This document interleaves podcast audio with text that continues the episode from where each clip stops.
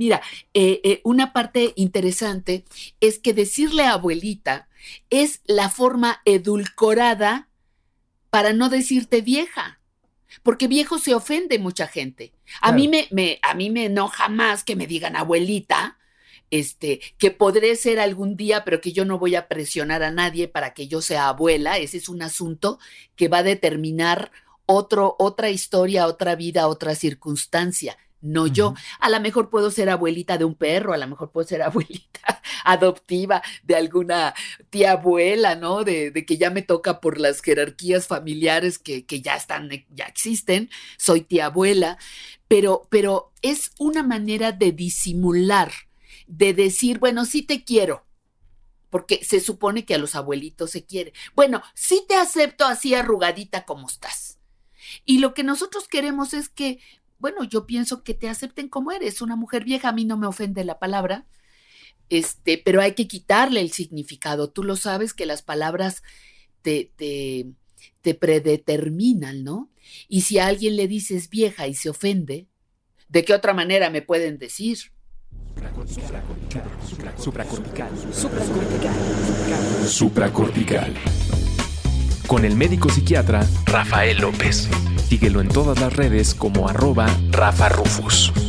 No olviden que Supracortical es parte de Sonoro y que puedes encontrar la página de Sonoro www.sonoromedia.com para escuchar todas las producciones que tiene Sonoro y Supracortical es solo una de ellas. Bienvenidos a Supracortical. El día de hoy tengo una pregunta muy importante que hacerle a Patty Kelly, que es periodista mexicana, educadora sexual, conductora de programas de radio, de televisión y la verdad eh, quiero hacerte Patty una pregunta que me parece muy importante. ¿Quién quieres ser cuando seas grande, Patty? Cuando sea grande quiero ser cantante. Maravilloso. Es una pregunta que a mí me parece. Cuando sea grande, voy a ser cantante, pues es, lo que me falta. No tengo voz para ser cantante, pero bueno, si se trata de soñar, pues quiero ser cantante. Fíjate que, eh, digo, hemos tenido muy poquito rato para platicar tú y yo fuera de micrófonos. Mucho lo estamos platicando desde ya y me gusta. Creo que le podemos dar ahí un, un nivel de frescura a la conversación precisamente por eso. Pero te cuento, yo como me formé como psiquiatra, una parte de mi formación fue en la parte de psicogeriatría en el Instituto Nacional de Psiquiatría. Y ahí, hasta ahí, muchos años después de haber pasado por medicina y por varios años de psiquiatría, hasta ahí conocí un concepto que se llama viejismo. Yo nunca había oído hablar del viejismo. Y me decía mi, maestro de, medicina interna del área de psicogeriatría, que además, la verdad, a él le robé el término de supracortical, ya luego platicamos de eso, pero, pero me decía, ¿tú cómo te imaginas a una persona de más de 60 años, a un adulto mayor, a un viejo? ¿Cómo te lo imaginas? Y me decía, así como te lo imaginas, estadísticamente hay una gran probabilidad de que en eso te conviertas. Y ahorita que me dices, pues si se trata de soñar, yo voy a ser cantante, digo, qué maravilla, porque precisamente ese poder de la imaginación, creo yo que la gente en general no sabe cómo eso que imaginamos creamos. Entonces, por eso te quería yo hacer esa primera pregunta. ¿Qué relación hay entre, entre el resto de nuestra vida y la imaginación? ¿Y por qué cantante, Patti? porque me encanta mucho, de, de chica cantaba me gustaba cantar desde muy niña, me precio de saberme muchas canciones, a veces no me aprendo otras cosas, pero las canciones sí. y, bueno, en algún momento eh, tocaba la guitarra y, cantaba ahí en las fiestas muy de muy familiares o muy de los amigos. Y luego, bueno, pues ya entro al trabajo profesional y eh, la voz toma otro rumbo, otras necesidades. Soy voz, eh, obviamente, a través de la radio. Y este, y ya fui dejando esa parte, ¿no? Pero me encantó así como primer disparo, pues, ¿qué quiere ser de grande? Ya soy bastante grande, tengo 67 años, en este 2021 voy a cumplir 68. Entonces, pues sí, cuando sea grande, ah, puedo ser cantante, todavía tengo tiempo. Me encanta. Oye, ¿por qué crees que haya tanta gente que cree que esta pregunta habría que hacérsela nada más a los niños y más o menos como en edad del kinder, principios de la primaria y a partir de mediados de la primaria en adelante, se nos olvida preguntarnos quién quiero ser de grande. Justamente, justamente por el viejismo, eh, Rafael, por, por esta idea que es producto de toda, de, de parte de la historia de la humanidad. Mira, eh, parte de la historia de la humanidad que incluye discriminación, porque el viejismo es eso, discriminarte por edad, que incluye, por supuesto, racismo, clasismo, este, eh, ¿cómo se llama? Cuando, cuando em, eh, cuando desprecias a los migrantes, este, eh, xenofobia, eh, en fin, eso es parte de la humanidad. Pero desde los tiempos de los griegos, que de momento sacan ahí, ay, que los griegos decían que el Senado y los romanos y todo, pues fíjate que había muchos muy viejistas y que despreciaban enormemente, ya cuando te metes un poquito a la historia, despreciaban enormemente al viejo. Entonces, eh, a los viejos nos ven sin futuro. Los viejos somos los sin esperanza bajo esos criterios.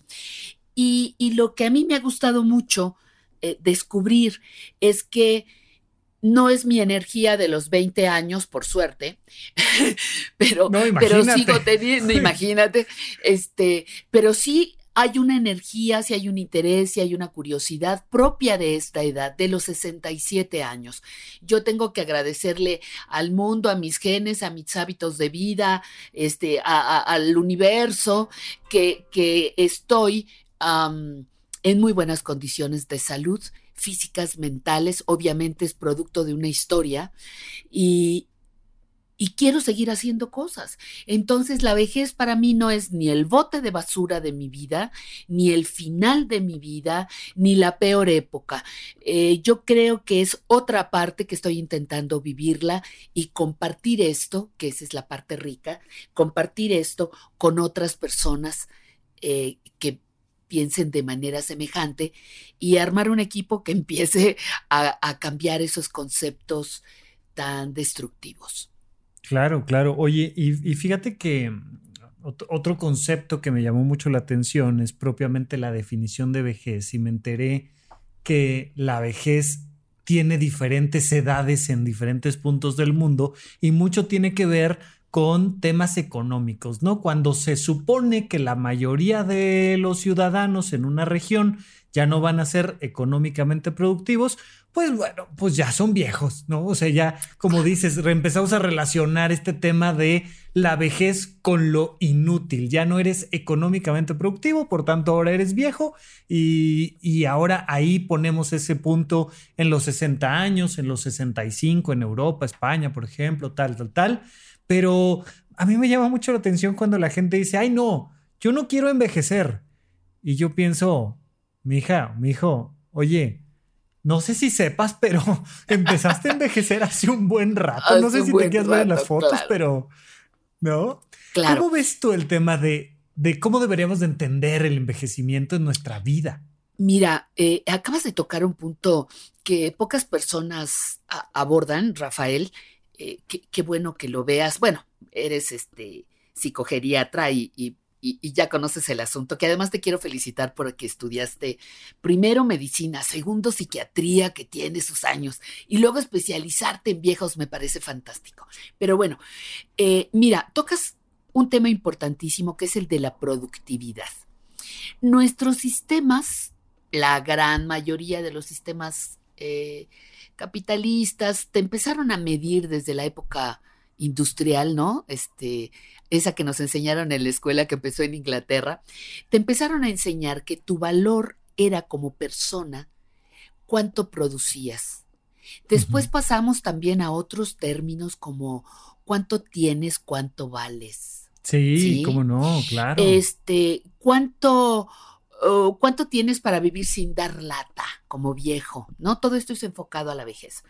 Luego hay otro concepto muy interesante, Rafael, que es el de la reproducción, no la producción, sino la reproducción.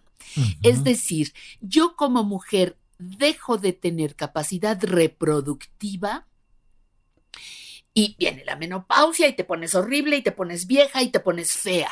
Ya no sirves como mujer cosa que no se aplica en términos de género a los hombres, porque pueden tener un espermatozoide que se mueva a paso lento de barco en picada, pero el espermatozoide ahí va, ahí va, ¿no? Van, aunque pierdan su calidad al paso de los años.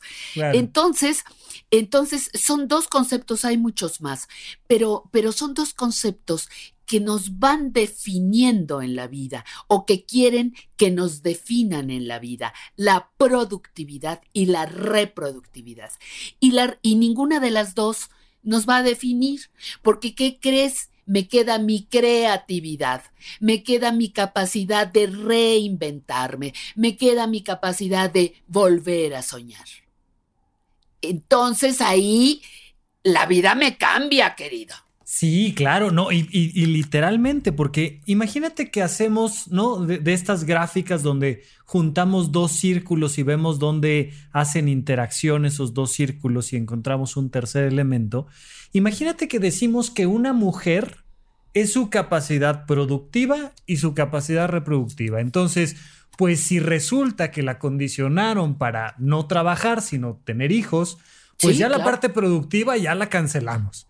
Y luego de su parte reproductiva, vamos a ver la reproductiva mm, de los 20 a los 40, si, si, te gusta más o menos, sí. pues reducimos la vida, reducimos el valor de una persona que va a vivir 80 años, lo vamos a reducir a 20 años. O sea, ¿sabes para qué estarás viva, Encanto? Pues para 20 años. Claro. Para producir hijos. Y ojalá te vayan bien y ojalá cuando llegue yo a tu casa, tu casa esté limpia, trapeada y, todo bien. Sí, sí, sí, porque si no, bajas en tu valor y en tu escala y en tu, ¿no? Y luego vienen todos estos temas, además de, de, cómo explorar la sexualidad en, en, el mundo de una mujer dentro de los condicionamientos tradicionales de nuestra cultura. Y vamos reduciendo, reduciendo, reduciendo, reduciendo la vida de las personas. Y si además Nunca les preguntamos, oye, ¿y tú qué quieres?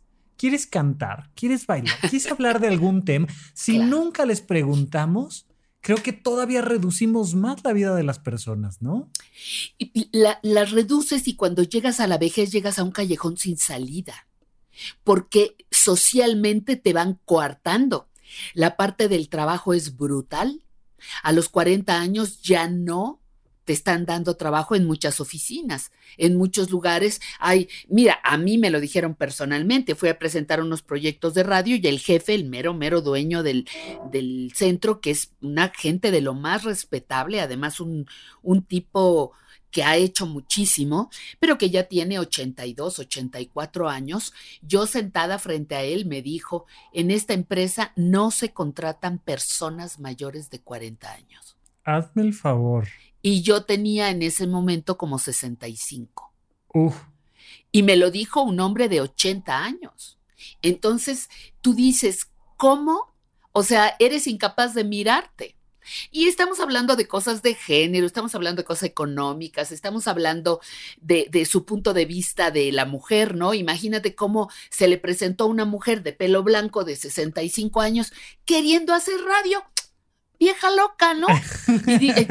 Y, bueno, bueno, entonces es la manera en la que hemos aprendido a mirarnos. Entonces mi reto con todo lo que hago y con mi propia vida ha sido compartir que no es verdad, lo que yo he ido descubriendo. Mi crisis de vejez la tuve muy, muy joven, como a los 54. Yo, yo sí me preguntaba para dónde iba. Los modelos de envejecimiento no me gustaban, no me gustan a la fecha. Entonces tuve que inventarme algo y que me escriba un libro. que me escribo un libro con una amiga en la que entrevistamos a, a, 25 mujeres mayores de 25, mayores de 70 años, perdón, mayores de 70 años, exitosas, activas, reconocidas en su carrera pública o privada, y entonces me diseñé otro modelito. Hay que pelear por lo... Mi libro se llama em, Mujeres Grandes. Mujeres Grandes, qué bonito título. Oye, Les digo, tú, como, tú como psiquiatra vas a entender, mi crisis tiene 560 páginas. tu crisis, mi crisis tiene 560 páginas y lo superé. ¿No? Qué bárbara, pero, pero aquí, híjole, es que vas tocando temas que me, resuenan tremendamente, pero a la hora que me dices este punto de modelos de envejecimiento, no hay modelos de envejecimiento. Y cuando no tienes un modelo, tienes de dos sopas. Te quedas ahí sin ver hacia dónde va este callejón sin salida o creas tu propio modelo y de, repente resulta que ahora ya tenemos a Patty Kelly con mujeres grandes y ya nos puede decir, oigan, también hay este otro tema, ¿no? A mí, a mí me gusta mucho impulsar esta idea de, de tú tienes, o sea, así como tienes que empezar a ahorrar para el retiro a tus 20 años cuando empiezas a ganar un peso, así tienes que empezar a pensar ¿cómo te la vas a pasar súper bien cuando tengas 30, 40, 50, 60, 70, 80, 90 años? Desde hoy, no sé cuándo estés escuchando esto, la gente que nos está escuchando ahorita, pero desde ya crea tu propio modelo de envejecimiento. Oye, ¿con qué no estás de acuerdo con los modelos de envejecimiento? Dime tres cositas que digas, a ver, los grandes modelos y los más avanzados nos dicen esto y está bien, pero a ver, yo no soy, lo primero que hasta por ahí escribí un artículo, yo no soy la abuelita de Cricri. Esa es una abuelita. Estoy hablando del, del, colectivo. Yo no soy Sara García, ¿eh? ni la abuelita sufridora, ni, ni tampoco la abuelita que pegaba con el bastón a sus nietos, ¿no? Que tú sabes que fue una cultura, la del cine mexicano, todavía en blanco y negro, que, que marcó eh, eh, eh Sara García está en la portada, en los envases del chocolate abuelita, y así se llama, abuelita, ¿no? Allí sigue. Y tampoco creo que la única manera de ser adulto mayor sea siendo abuela o siendo abuelo. Ese es un privilegio que no todo el mundo puede tener y que no todo el mundo tiene la obligación de tener. Porque para que yo sea abuela, en mi temprana juventud, en mi periodo reproductivo, tuve que haber decidido tener hijos. Y hay muchas mujeres que ya desde este momento decidieron no tenerlos. Entonces jamás podrán ser abuelitas Sí me explico en este concepto de... Totalmente, totalmente. y, creo, perdóname, tengo que meter un paréntesis aquí muy importante. Mi, mi, novia es una brillante geriatra de, del Nacional de Nutrición y siempre así se le ponen los pelos de punta cuando alguien dice, oye, ¿cómo está la abuelita del 2? ¿Y cómo está la abuelita del... A ver, uno, ¿Cómo sabes si es abuelito o no es abuelita? Claro. Dos, no es tu abuelita. No le digas, o sea, solo a tu abuelita le, puedes decir abuelita. Mira, eh, eh, una parte interesante es que decirle abuelita es la forma edulcorada para no decirte vieja. Porque viejo se ofende mucha gente. A, mí me, me, a mí me enoja más que me digan abuelita este, que podré ser algún día, pero que yo no voy a presionar a nadie para que yo sea abuela. Ese es un asunto que va a determinar otro, otra historia, otra vida, otra circunstancia. No yo. A lo mejor puedo ser abuelita de un perro, a lo mejor puedo ser abuelita adoptiva de alguna tía abuela, ¿no? De, de que ya me toca por las jerarquías familiares que, que, ya están, ya existen. Soy tía abuela. Pero, pero es una manera de disimular de decir, bueno, sí te quiero, porque se supone que a los abuelitos se quiere. Bueno, sí te acepto así arrugadita como estás. Y lo que nosotros queremos es que, bueno, yo pienso que te acepten como eres, una mujer vieja, a mí no me ofende la palabra, este, pero hay que quitarle el significado. Tú lo sabes que las palabras te, te, te predeterminan, ¿no? Y si a alguien le dices vieja y se ofende, ¿de qué otra manera me pueden decir? Hay, un, hay un poeta que lo dijo de manera muy hermosa que dice, los traumas son palabras anudadas en el cuerpo, ¿no? Y de repente estos asuntos, yo, yo te, te, voy a decir desde ya, yo estoy muy en contra de la corrección política, muy en contra, porque creo que lo han hecho muy simplista, la idea de ahora nos callamos unas cosas que sí pensamos, que sí actuamos, pero que nos callamos, está terrible. No, oye, soy viejo, soy viejo, y soy viejo desde los 20 años, ¿qué quieres que haga? Ya, punto. Pero eso no significa que no haga, que no crea, que no piense, que no sienta, que no soy libre, que no un montón de cosas. Que no, puedo seguir aportando a mi país. Uno de los modelos de envejecimiento que no te gustan es esta parte de decir, bueno, pues hay un momento donde, donde ya te perdonamos todo lo anterior, te conviertes en nuestra abuelita para todos, quédese sentadita en un sillón, aquí le traemos este le vamos a poner su telenovela y le traemos aquí un tecito de no sé qué y, y esa es la abuelita. ¿Qué más no te gusta de los modelos de envejecimiento con los que tú te encontraste en tus crisis de los 50? Bueno, la, la, lo que te decía la abuelita de Cricri, la, la, este, la opción de ser abuela nada más, eh, Sara García con todo este mito del sufrimiento es, yo les digo que odio este asunto de pertenecer al club de la rodilla sangrante. Las mm. abuelas deben ser sufridoras profesionales. Me niego, mm. me niego a ver la vejez como un periodo de sufrimiento. Mira, te dicen, hay pérdidas, ay, es que hay pérdidas, ay, es que este, hay, hay dolor, hay enfermedad, sí, pero también cómo la interpreto. La muerte está más cerca, sí, pero la muerte ha estado cerca de mí toda la vida. La conocí de frente a los cuatro años, ¿no? Entonces, eh, pues sí, se murió mi madre. ¿Qué crees que no sé lo que significa la muerte? Por supuesto. Y no es porque me vaya a morir yo, sino porque la muerte me dijo, mira lo que pasa con la muerte, nena, ¿cómo ves? Entonces, eh, y luego se va, pero no son pérdidas, pueden ser pérdidas opción uno, opción dos, aprendizajes. La famosa resiliencia es eso, aprendizajes. Entonces, cuando a mí me dicen que las abuelitas o las viejitas tenemos que ser sufridoras, me niego. Que las abuelitas no tenemos placer, me niego. Y no solamente placer sexual que esa es una fuente padrísima que seguimos teniendo, que las, eh, eh, que tenemos el amor incondicional así todo dulce. Pues no, yo, eh, o, solamente con tu pareja, fuiste, debes seguir con tu pareja. Pinche macho que no ha crecido, porque están, están muy gruesos los, los adultos mayores de este momento. Yo toda, conozco muy pocos, bueno, sí conozco, contaditos con una mano. Los adultos mayores que lograron salirse del machismo tradicional, hiper, hiper, ultra tradicional. Los que nacieron en los 40 del siglo pasado. ¡Ah, qué difícil! ¡Ah, qué difícil!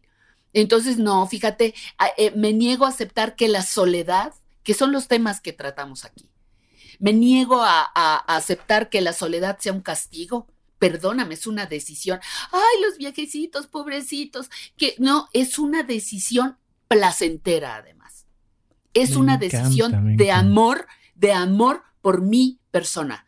Prefiero, eh, el, miedo a la soledad va a ser que me junte yo a vivir con quien sea.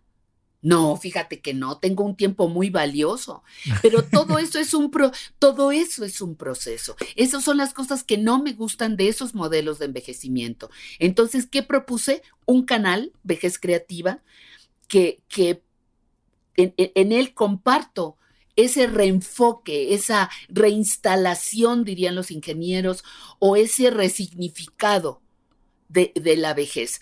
Que se piensan muchas cosas, yo me corrijo automáticamente cuando me sale lo, lo viejista. Ay, esta viejita se ve bien jodida. a ver, a ver, a ver, mira, está muy vieja. A ver, ¿qué dijiste? ¿Qué te dijiste? Que, y, es, todo un cosas que traemos adentro, ¿no? Y que si nosotros no nos estamos corrigiendo a nosotros mismos, naturalmente caemos en el viejismo. Y, y creo en la fuerza de las palabras también. La fuerza de las palabras porque tú dices, yo si yo me imagino cosas, puedo crear una realidad mejor, sin duda. Eh, pero tampoco estoy en, en, esta cosa de los coaches de que, sí, amigo, échale ganas y cambia el mundo. Y eh, tampoco. O sea, me queda clarísimo que cambiar al mundo está en chino japonés. Entonces prefiero cambiar mi punto de vista del mundo. Me hiciste recordar que ahí dando, dando consulta en el área de, de psicogeriatría, pues los, los adultos mayores que llegaban ahí a la consulta normalmente llegaban bastante temprano, ¿no? No les gusta andar con prisas, llegan tempranito a su cita media hora antes y se ponían a platicar entre ellos allá afuera y de repente me, tocó ver varios que se hicieron novios ahí en la sala de espera del doctor, ¿no?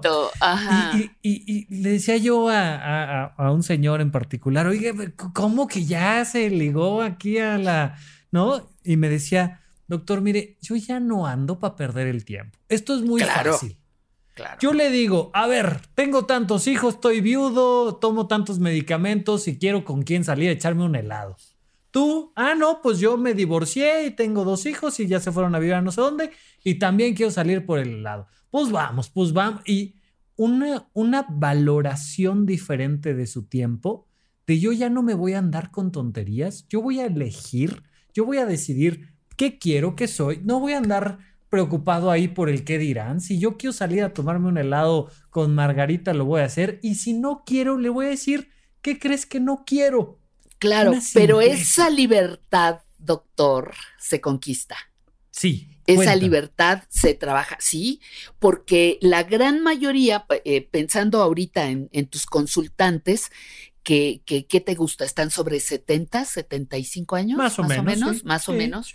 Eh, son una generación antes que la mía. Yo nací en 53. Estamos hablando de personas que nacieron en los 40 con todos los valores de la, de la guerra mundial, de la posguerra, este, e incluso previos a la guerra, con, con una manera de ser hombre y de ser mujer completamente diferente a la que pasó a la que pasó hoy. La, la, generación de los baby boomers, yo les digo, claro que no todos, no, no es un, no, no somos, no es homogéneo el asunto, ¿no? No, no, pero, sí hay, sí hay un corte, ¿no? Sí. pues hay un corte, claro que sí. Imagínate, a mí me toca la llegada, me tocan las pastillas anticonceptivas, la, la, tercera y gran este, ola de, del feminismo, me tocan los hippies, los Beatles, los Rolling, me toca la minifalda, me toca, bueno, Ay, qué lindo. ¿Cómo? Pues sí, es una generación padrísima. fueron cambios, revoluciones mundiales tremendas. Fueron revoluciones mundiales. Me tocó el 68, con todo lo que representa, no, no solamente lo que pasó en México, eh, sino todos los cambios, la presencia de los jóvenes en Checoslovaquia, en Francia, eh, eh, lo que pasaba en México, por supuesto. Entonces, yo no puedo ser ajena a mi momento.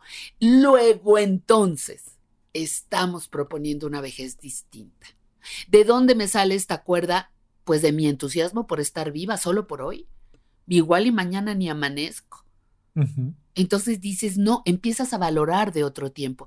Ahorita que decías, hablando de los cambios de, temas, ahorita que decías que, ya no queremos correr, eh, yo sigo corriendo, pero con otra óptica.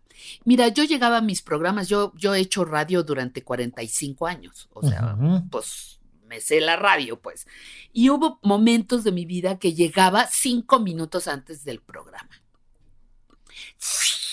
Ya los invitados sentados, ya la productora o la productora con los pelos parados, Patricia, es que, y yo entraba y me sentaba y...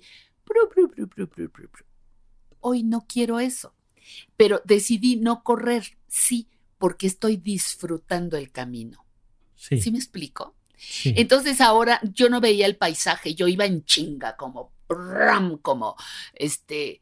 ¿Por qué, eh, Pati? porque ese era, ese era mi, no sé si andaba, fíjate que todavía no, no acabo de ubicar si perseguía o huía, pero eso ya que quede para el psicoanálisis, que no es el tema de hoy, que no es el tema de hoy. Pero, pero lo que sí te puedo decir es que hoy ni persigo nada, ni huyo de nada. Hoy disfruto enormemente desde ir, ya, mira, ya hasta ir al súper lo disfruto, que era como mi maldición, era como mi karma este, ya voy y digo, bueno, pues ahí con calma, para no pelearte con nadie, para ver las flechitas del, del pasillo en el que vas a entrar, porque ahora todo eso ya cambió. Este, desde leer las etiquetas, porque no te vayas a llevar algo que no quieres. E, en fin, hay un reenfoque, pero la energía sigue siendo, sigue siendo importante para mí, pues. Hay días que me acuesto más temprano que otros, hay días que anoche hubo fiesta aquí hasta las 5 y 5.38 de la mañana, seguían cantando. Yo estaba así como, este, pues dije, ya invítenme, ¿no? Pues oye. un tequila, me subo en pijama con un tequila. Bueno, pero este, pero yo creo que, que hay que, hay que hacer lo que uno cree, hay que ocuparse de lo que a uno le interesa. Y cuando tienes muchos intereses, pues es padrísimo porque tienes mucho en qué entretenerte. No te aburres. ¿En dónde, cuándo y para qué escuchas supracortical? Comparte tu experiencia en redes sociales para que más personas conozcan este podcast. Sigue al Dr. Rafa López en todos lados como arroba Rafa Rufus.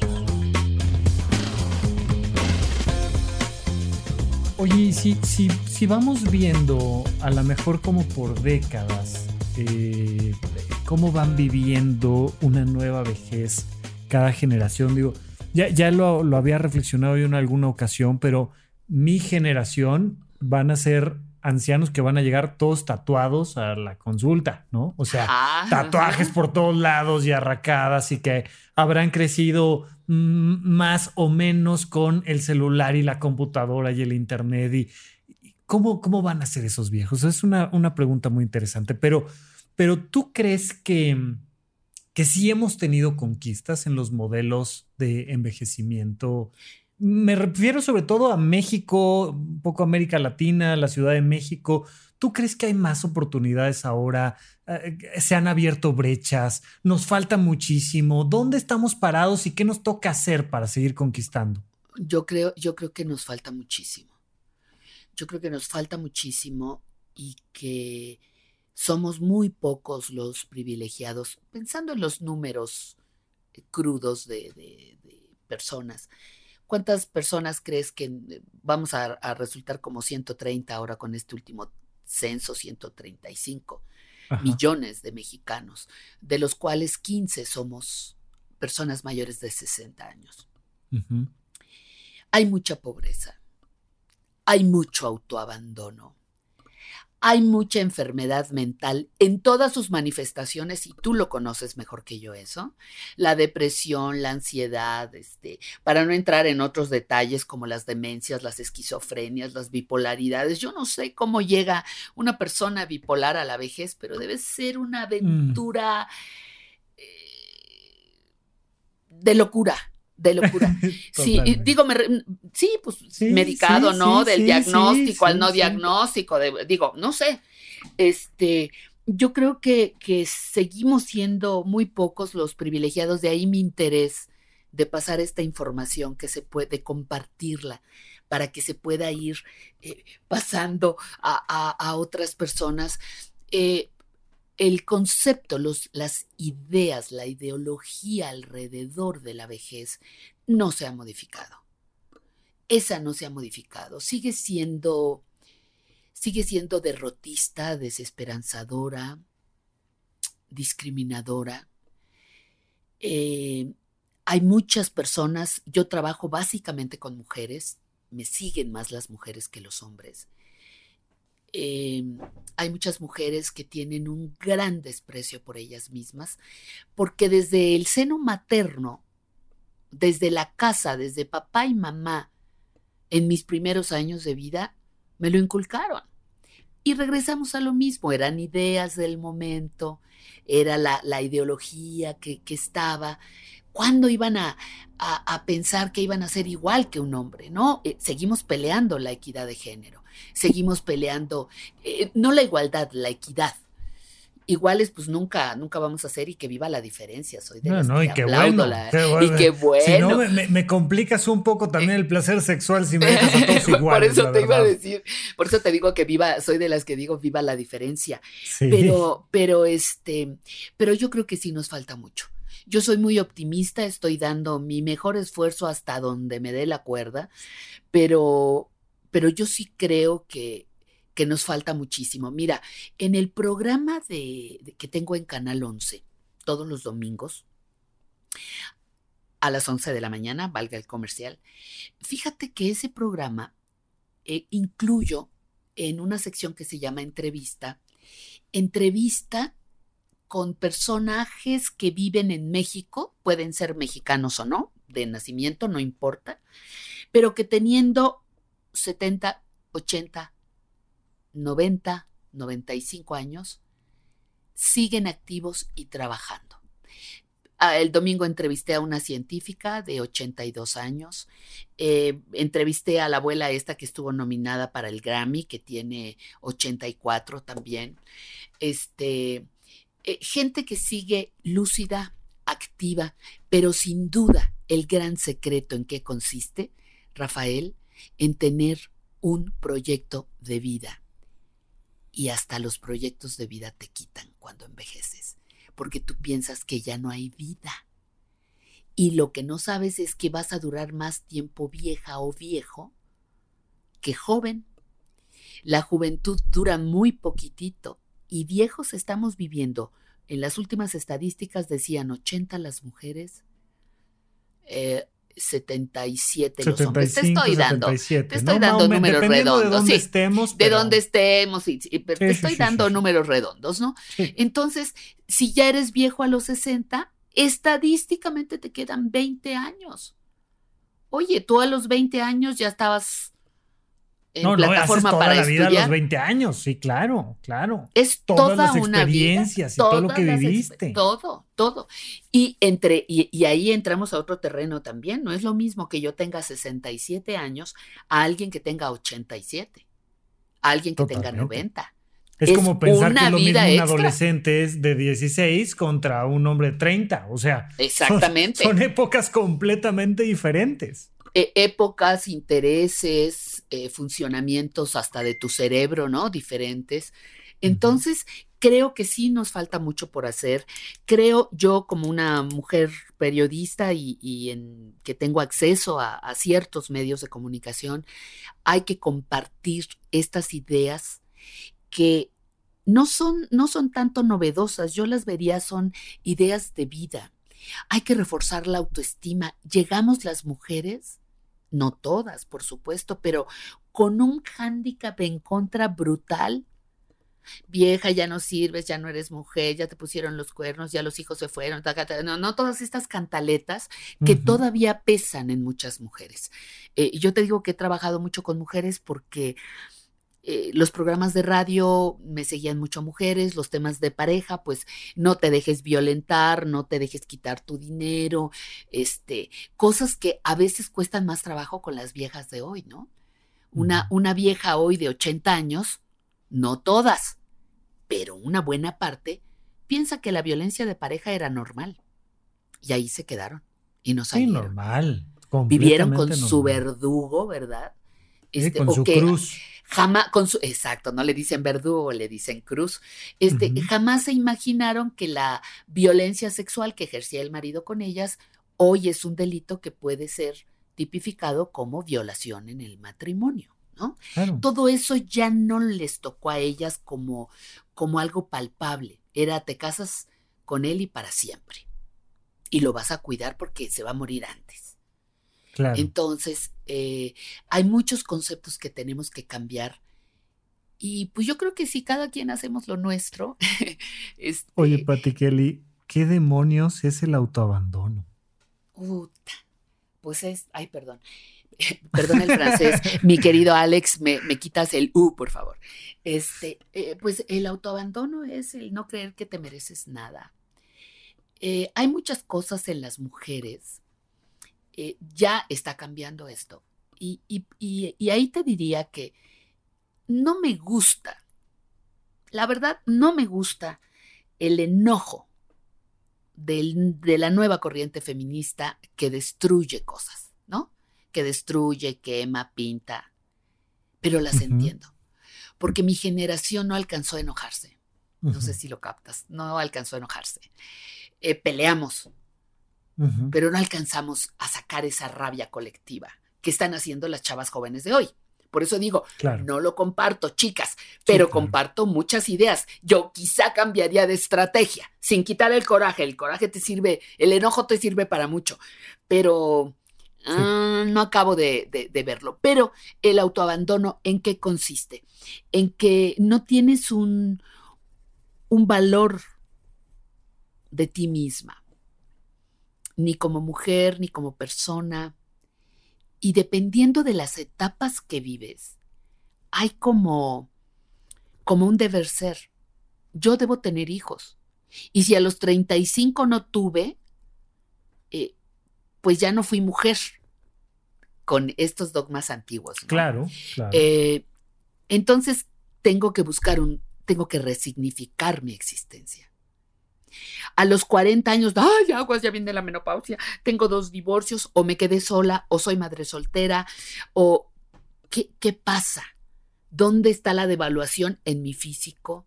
en que no correspondo a los estereotipos, en que eh, esta otra cosa de que si no tienes pareja no, no sirves. Este, en fin, cada, cada, cada decenio de vida nos va, nos va planteando cosas y devaluaciones a las mujeres.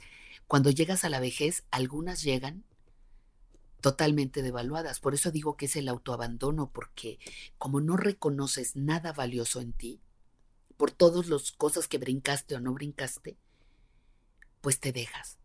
Y, nunca eres suficiente, ¿no? Nunca eres suficientemente buena madre, nunca eres suficientemente guapa, nunca eres suficientemente ordenada, nunca eres suficientemente nada, ¿no?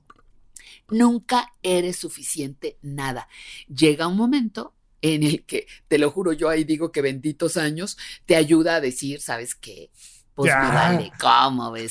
¿Cómo ves esto? Sale. Oye, es que debe, las mujeres como tú deberían, me han dicho, bueno, no sabes, con el pelo blanco en la tele, fodonga, píntese, qué, qué mujer tan abandonada, tal. Pues yo lo que digo es cada quien, man. Imagínate que a estas alturas, este, con, con, estas canas que tengo desde los 17 años, este, te va a avergonzar, o, pero son ideas. Oye, ¿cuántas, ¿cuántas actrices en Hollywood nos han mostrado lo que es hacer una escultura al miedo al envejecimiento? Y ves unas cosas tremendamente espantosas de decir, encanto, ¿qué te hiciste en la cara? ¿De qué me hablas? Pues yo, todo eso, fíjate, todo eso, y, son países primermundistas y todo.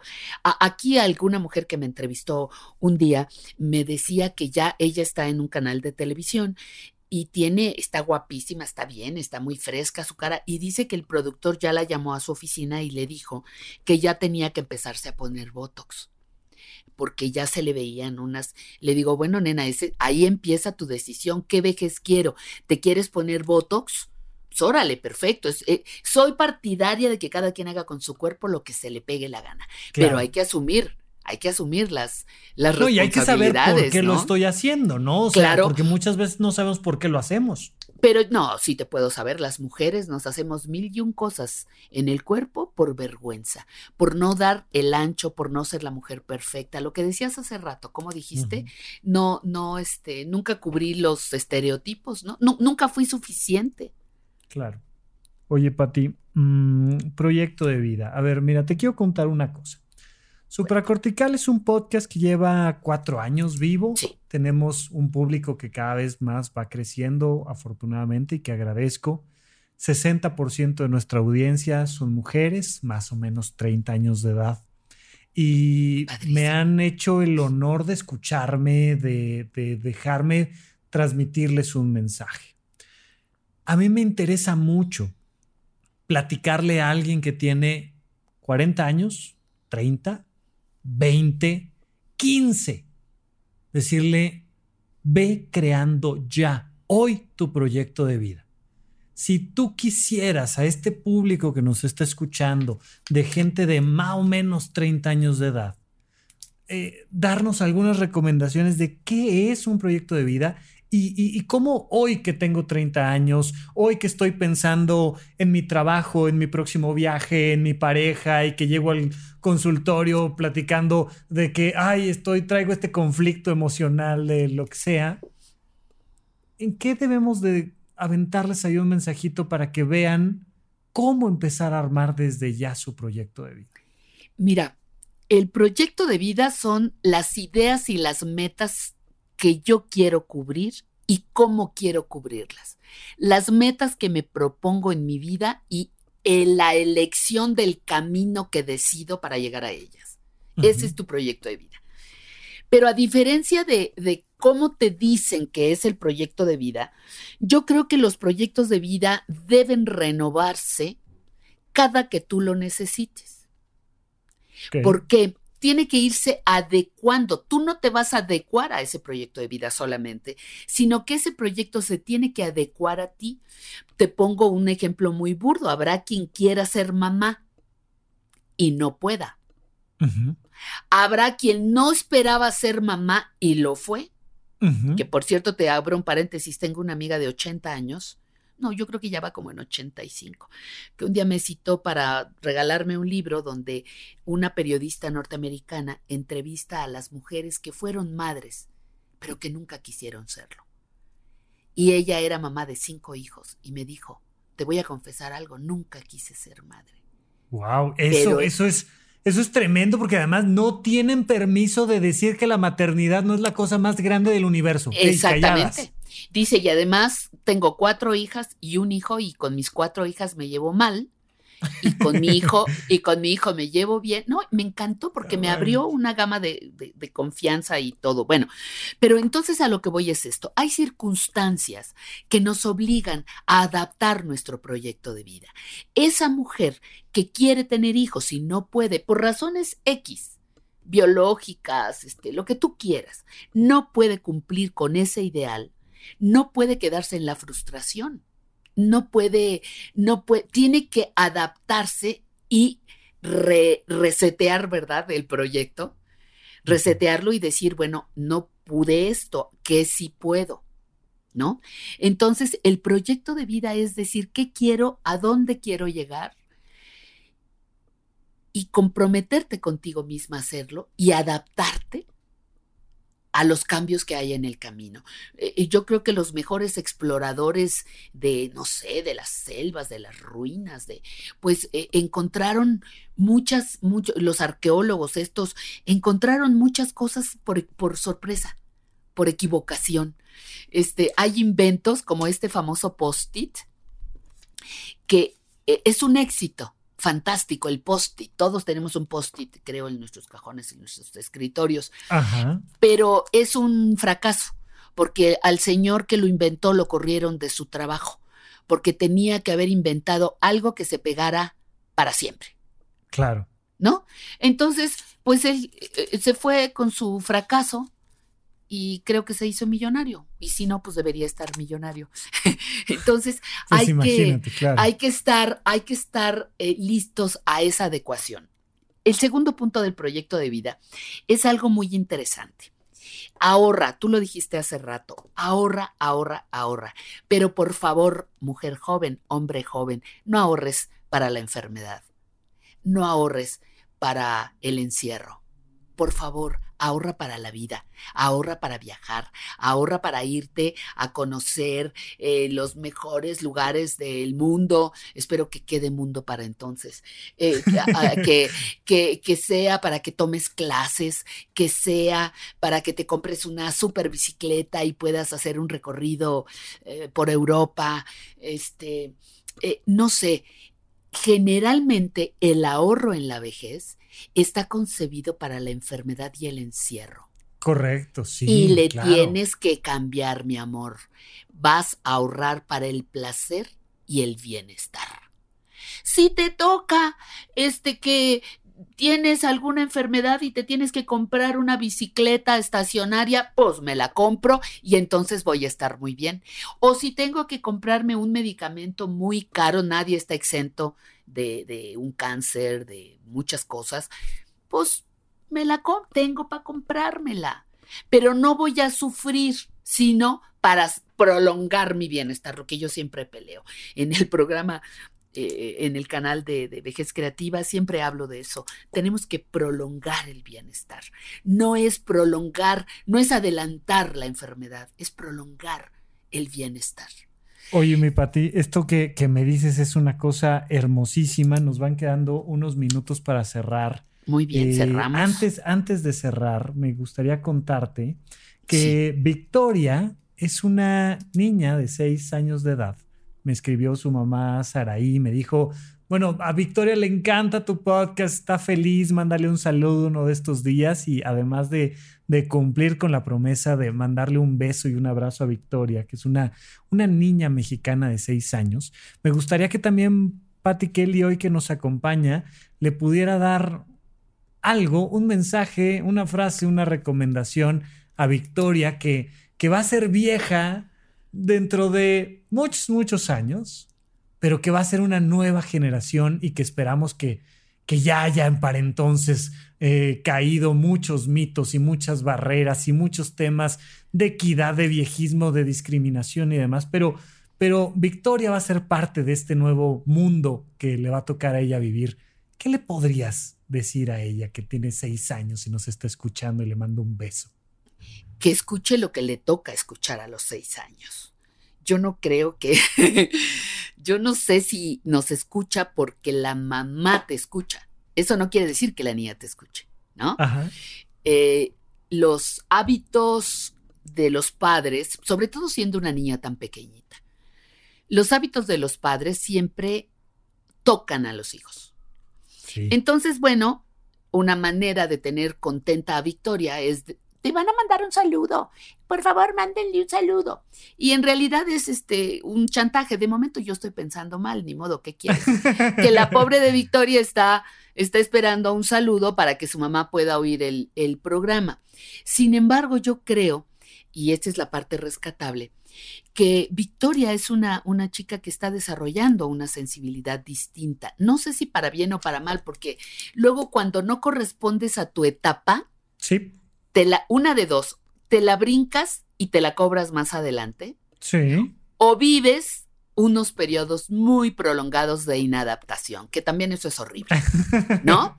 eso es horrible, sí, porque los niños de tu edad, eso, les pasa mucho a los chavitos que tienen mucho más, este, capacidad, ¿cómo, eh, ¿cómo, le llaman? Este, una inteligencia superior, bueno, no me acuerdo cómo sí, se llama. Sí, sí, sí, sí, sí. Este, eh, son que la gente le llama superdotados, ¿no? Que están tan adelantados que no se pueden adaptar a su, a su momento, a su lugar. Sí, y que se pierden de etapas importantes que hay que tener.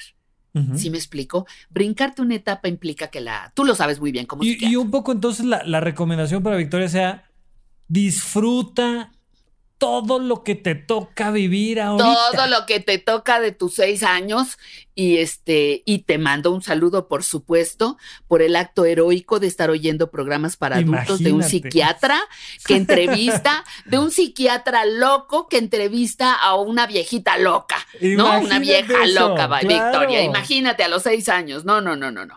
Entonces yo te mando saludo, que aguante Victoria, pero pero sí, yo creo que sí es importante que eh, viva. Eh, yo hace rato te estaba diciendo eh, Rafael, que me tocó vivir una generación padrísima.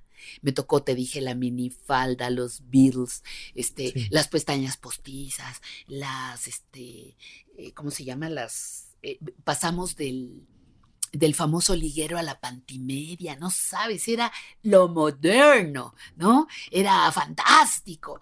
Y bueno, gracias a que viví todo eso, estoy tan contenta y tan satisfecha y no regresaría ni un minuto de mi tiempo a ninguna época. Y mira que hay etapas en las que fui profundamente e y, absurdamente feliz, ¿no? Esto es cuando estás súper protegida, cuando tu infancia, no regresaría a ninguna. Porque esta que tengo hoy es la mejor la mejor es esta que estoy viviendo, pero pues es todo un proceso, ¿no? Es todo un proceso. No, claro, pero, pero, pero es creo yo que el gran mensaje es decir, claro, todos nos vamos moviendo hacia adelante, todos ojalá vayamos envejeciendo y envejeciendo bien, pero ni le tengas miedo porque no estás ahí, ni cierres los ojos, disfruta el momento donde estás, llévate lo mejor que tengas en este instante, en este momento que el día de mañana lo vas a agradecer. Tienes seis años, brinque, juega como cuando uno debe tener seis años. Oye, tienes 30, pues dale a los 30. Tienes 86, vengan los 86 con todo el placer, con todo el gusto, haciendo lo que a nosotros nos toca. No vas dejando, no, no vas dejando etapas pendientes. Eso, Exacto. no dejar etapas pendientes. Queda, Pati Kelly. Muy bien. Tu libro, tu canal de YouTube, tú. ¿Dónde te encontramos? ¿Cómo te apoyamos? ¿Qué hacemos? Mira, me encanta esa parte que digas. Mira, mi, mi, libro se llama, no sé si todavía lo encuentren, ya tiene varios años de circulación, se llama Mujeres Grandes, está prologado nada menos que por la señora Sara Sefcovic y eh, lo editó Sincronía Encuentros. Lo hice con una amiga queridísima que se llama Alicia Ibargüengoite. A las dos firmamos, las dos hicimos esas, esas entrevistas. Mi canal en YouTube es lo que no sabes cuánto quiero. Eh, te, doy medio minuto de, historia. Cuando nadie, cuando todo mundo me dijo que él había recibido, nunca he recibido tantos nos como proponiendo los temas de envejecimiento. No en esta estación, no en este canal, no. Ay, señora Pati, a nadie le importan los, los viejos, ay, los viejos no dejan, ay, no. O sea, todas estas cosas. Oye, pero nada más con tantita estadística, es un gran mercado. O sea, oye, estamos todos, vamos para allá, nomás súmale. O sea, ¿cómo pues que no nos importan? Pero bueno. Pues en, en cuando nadie lo quería, nos lanzamos a hacer vejez creativa y me puse a escribir como lo quita los primeros 100 programas. Yo soy la responsable de los contenidos absolutamente, al mil por ciento. Tenemos cuatro, más de 400 videos, todos para enriquecer el envejecimiento. Y cuando nadie nos pelaba, cuando el tema no cuajaba, cuando empezamos a hacer eso, y por eso lo quiero mucho, porque, porque es una manera de mostrar no demostrar. Es una manera de, aparte, mostrar que los viejos merecemos atención, merecemos vivir bien y nuestros espacios son útiles para nosotros y los que vienen detrás de nosotros. Oye, los viejos merecemos estar en YouTube y decir, si nadie más nos va a escuchar, aquí está nuestra voz, ¿no? Estaba escuchando un, un, programa donde te invitaron corriendo con tijeras, que es parte de la familia de ah, Sonoro, y te aventaste una frase lindísima en torno a lo feo que es no tener nadie a quien escuchar o nada que decir. ¿Nos ah, puedes compartir esta frase? Porque ah, bueno, pero no el hecho de que estés en YouTube me encanta, me encanta que estés ahí en YouTube. Me, me, encantaba, me encantaba eh, un poco, yo digo que en broma, un poco en serio, decía mi hijo, dice, no, este, yo voy a ir a terapia porque no sabes lo que es tener una mamá youtuber. Dice, no es una, no es una ti, no es una prima, no es este, eh, no es una amiga dice, de momento ahí está tu mamá hablando de los viejos, ¿no? Entonces me encanta. Sí, yo les decía eh, en esa, una frase de Bertolt Brecht, que es mi, mi, mi guía, es mi, mi, mi leitmotiv, mi, mi guía eh, en mi trabajo profesional desde mis primeros años. Y dice, el hombre que tiene algo que decir se desespera al no encontrar oyentes, pero es más desconsolador para el escucha el no tener alguien que tenga algo que decirles. Teoría de la radio, Bertolt Brecht, 1932. Bravo, querida Patti Kelly, qué padre, pues qué padre. De verdad que nos llenas el alma porque tienes mucho que decir y nosotros tenemos mucho que escuchar. Muchas, gracias. por la invitación, Rafael. De verdad, muchas gracias por venir. No se pierdan ese episodio Vejez Creativa en Corriendo con Tijeras. Ese canal, ese. Ah, bueno, sí, sí, sí, te iba a decir. Y el canal en YouTube, sí, sí. por favor. El, episodio donde te invitaron está buenísimo. Y el canal de YouTube, también Vejez Creativa. Si ustedes buscan a Patty Kelly, este, K-W-L-Y, ¿cierto? Kelly. K-E K-E-L-L-Y. Sí, correcto. Este, ahí encontrarán toda la información, pero de verdad muchas gracias. Oye, tu libro sí está en Amazon, en pasta blanda, Mujeres Grandes. Ay, qué padre. Eh, de Patty Kelly y Alicia. Padrísima, Ibargüengoitia. Yo creo que me, tengo que inventar alguna manera ahí en redes sociales. Voy a regalar uno y ya después lo pensaré, pero con todo gusto lo voy a mandar y para que tú sepas que ahí está en venta. Muchas gracias. En Amazon. Pues fíjate que qué bueno que me avisas porque todavía hace unos meses no estaba. No estaba ah, y la editorial no nos había avisado, ¿verdad? Pero algo le regalaré ahí al público de Supracortical y no me queda nada más que darte las gracias, querida Patti, por habernos acompañado el día de hoy. Muchísimas gracias a ustedes. Eh, uno no hace más que responder a las preguntas y al interés que ustedes tienen, porque Alejandra y, la otra chica que estuvo eh, calle, Cayetana. calle, sí, Cayetana, pues también estaban muy, muy entretenidas en la entrevista. Tú ah, también se divierten, este, lo, lo disfrutamos, entonces, bueno, pues es un, un, este, un placer recíproco. Muchísimas gracias a ustedes por la oportunidad de mandar este mensaje. Envejecer es muy divertido, planéalo. Me encanta. Me encanta. Gracias, Patti. Besos hasta allá. Con esto cerramos nuestro episodio y estaremos platicando un poco más la próxima semana aquí en Supracortical. Gracias por escuchar Supracortical. En verdad me interesa muchísimo conocer tu opinión sobre este episodio o cualquier otro que quieras platicarme. Puedes encontrarme como arroba Rafa Rufus en Twitter, en Facebook y en Instagram. Quiero darte las gracias por escuchar Supracortical y sobre todo por suscribirte y seguirme donde sea que estés escuchando este programa y así te puedes enterar todo el tiempo de nuestros próximos estrenos.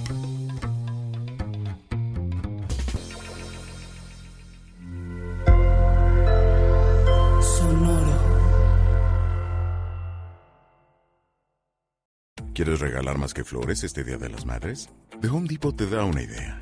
Pasa más tiempo con mamá plantando flores coloridas, con macetas y tierra de primera calidad para realzar su jardín.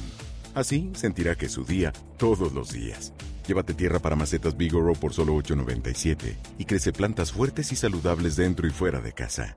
Recoge en tienda y sigue cultivando más momentos con mamá en The Home Depot. Haces más, logras más. Más detalles en homedepot.com diagonal delivery.